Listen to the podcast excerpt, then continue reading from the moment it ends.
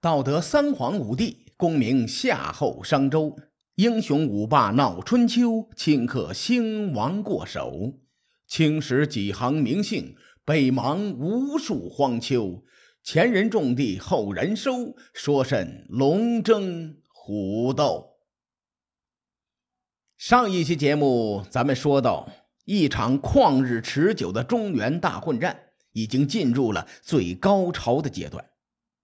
晋楚两军呢，终于避无可避，在城濮打了一场，史称城濮之战。《左传》关于城濮之战的记载非常详细，而且有很多的细节是可以挖掘的。所以呢，我想用这一期节目尽量的详细的还原城濮之战。晋国的中军主帅先轸用离间计挑拨了曹魏两国与楚国的关系。子玉得到这个消息之后呢，快气疯了。就率领部下向楚军开始进攻。这个时候，晋军向后撤了九十里地，由此也产生了一个成语，叫“退避三舍”。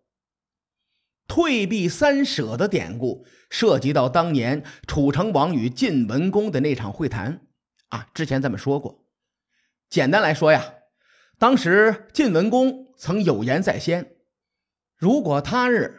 晋楚两国在中原相遇，晋文公呢，为了报答楚成王的恩情，会主动的退避三舍。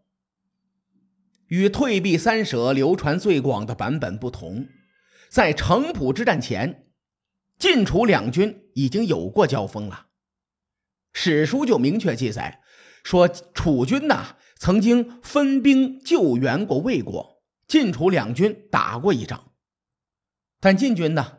当时并没有退避三舍，所以春秋时期有很多的承诺呀，和浮云那都没什么区别。大伙听听就得了。《左传》在记录城濮之战的时候，最先记录的是子玉率领部下进攻晋军，接着呢，晋军退兵九十里，随后《左传》才接着记录。说夏季的四月初三，晋军方面的兵力在城濮集合。你看，通过这个细节呀，咱们就可以看出，晋文公退避三舍是在为自己争取缓冲的时间，等待援兵集结。当时晋军高层为了避免楚军的锋芒，选择向后撤退，以求用空间来换取时间。不曾想啊。晋军的中层怨气太大了，晋军的军官就说：“我们大王那是一国之君呐，对对面这个子玉他不过是个楚臣，对吧？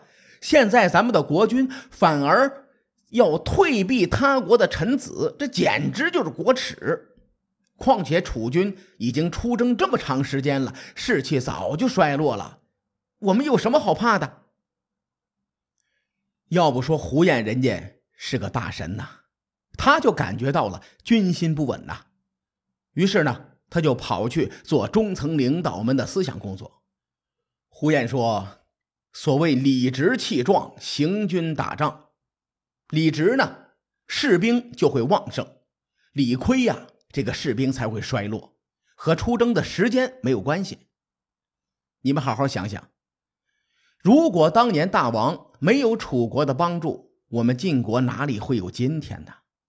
大王曾经向楚国许诺要退避三舍，现在大王下令退避九十里，正是为了报答楚国的恩惠。如果大王对楚国忘恩负义，你们打起仗来不心虚吗？再说了。现在咱们退兵，子玉如果一点眼力都没有，得寸进尺，步步紧逼，那就是他理亏。你到时候咱们再狠狠的揍他，良心才不会痛，对不对？春秋时期的武将大多都是贵族，从小呢就接受君子六艺和礼乐制度的熏陶，啊，他们听到胡彦这么说，眼泪都掉下来了。这群军官就纷纷表示啊。说大王这么讲诚信，此战何愁不胜啊？晋文公这厢不断的后退，子玉那儿呢又穷追不舍。这个时候，连楚军众人都觉得事情不对了。史书记载说：“说楚众欲止，子玉不可。”换句话说，就是子玉这个时候是魔怔了，一意孤行，那是非战不可。随后便到了夏季的四月初三，晋军撤了九十里，宋成公、齐国大夫、秦国公子嬴印这些人呢，就率兵齐聚城濮。楚军则背靠险要的丘陵地带，在城濮之外安营扎寨。晋文公看见子玉占据了有利的地势，顿时就虚了。胡彦就劝说说：“大王啊，打吧！”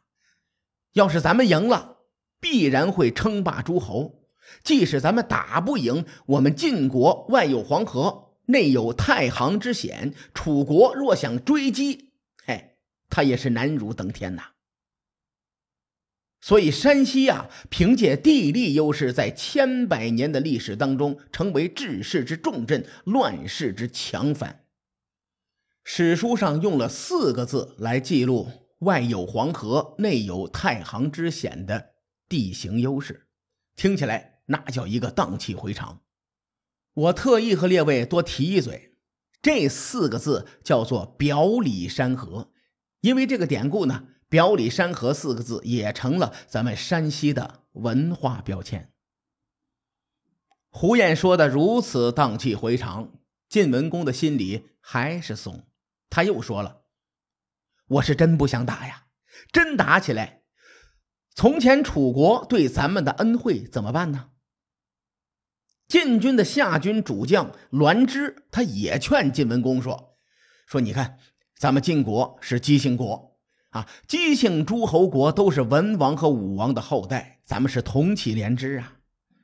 你再看楚国，他把汉阳一带的姬姓诸侯国灭了个一干二净，大王。”您老人家不能顾及楚成王昔日的小恩小惠，就忘了楚国给咱们的奇耻大辱啊！所谓日有所思，夜有所梦啊。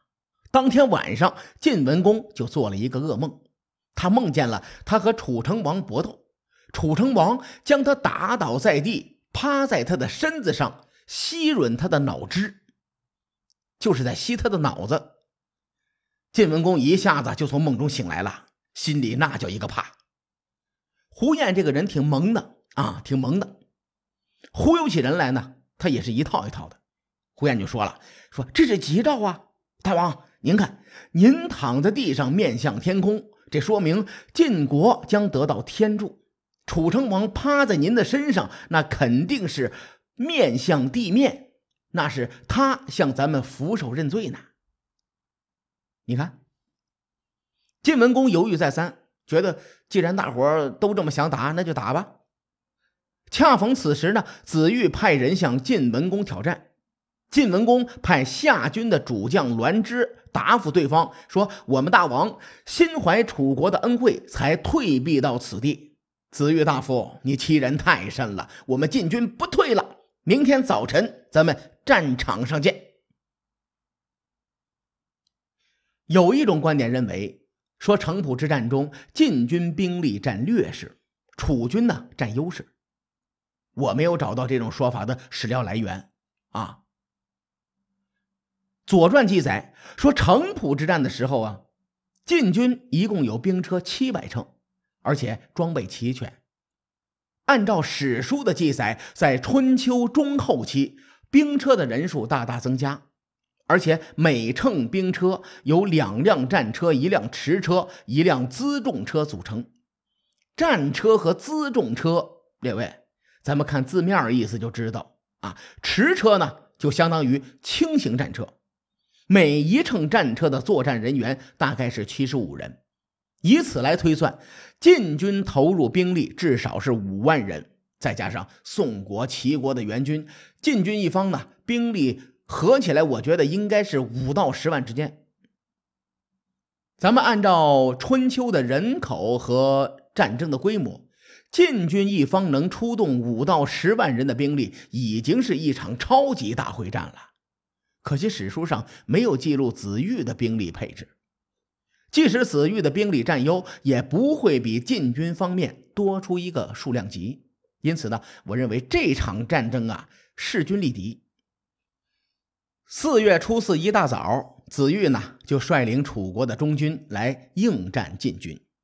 战前，子玉就立了一个 flag，啊，他说：“今天咱们定会将晋军全部消灭。”史书里记载的原文比我翻译的还张狂，叫做“今日必无晋矣”，什么意思啊？就是从今天开始，晋就没了。晋军列好阵势。夏军副将旭臣就率领部下抵挡楚军派系的陈蔡两军。在我的印象里啊，陈蔡联军貌似就没有赢过。当时这个旭臣用老虎皮蒙住战马啊，冲击陈蔡联军。陈蔡联军的发挥呢，啊，一如既往的稳定，简直就是稳如中国足球啊！他们保持了逢战必败、逢战必逃的战术特点。直接就弃阵逃奔了。与此同时，晋军的上军主将胡毛命人立起两面大旗，伪装成主将引兵撤退。夏军主将栾枝则让战车后面拖着小树枝，哎，在这个战车行驶的过程当中扬起了灰尘，可以造成败逃的假象。晋国的上下两军配合的天衣无缝。楚军果然上当受骗，急速追赶晋军。这个时候，先轸就率领中军的精锐突然杀出，把追击的楚军拦腰砍断。前面佯装败逃的上军则调转枪头夹击中计的楚军，至此楚军大败。子玉虽然狂，但不代表他胆子大。当他发现城濮之战已经失控的时候，这小子及早收兵不动，所以他率领的中军呐，居然神奇的没有败绩。你看，这个城濮之战是春秋时期非常重要的一场战争，这场战争是由一系列的历史事件交汇而成的，其中有很多的事之间呢都有因果关系和因果联系。很多人都认为。晋文公通过城濮之战一战而罢，由此可见城濮之战的重要性。我不想轻描淡写的把这场史诗级的会战一笔带过，所以呢，用了几期节目围绕着晋楚争霸的主线，把这些历史事件说完。下期节目，我想简单的为城濮之战做一个复盘啊，也可以让大伙儿加深印象。各位看官。欲知后事如何，且听下回分解。书海沉沉浮浮，千秋功过留与后人说。我是西域说书人介子先生，下期节目咱们继续聊春秋风雨。更多精彩内容，请搜索关注微信公众号“伯乐灯”，与更多听友交流互动。伯乐灯将定期为粉丝发放福利。愿我们的存在让您对明天更有期许，咱们后会有期。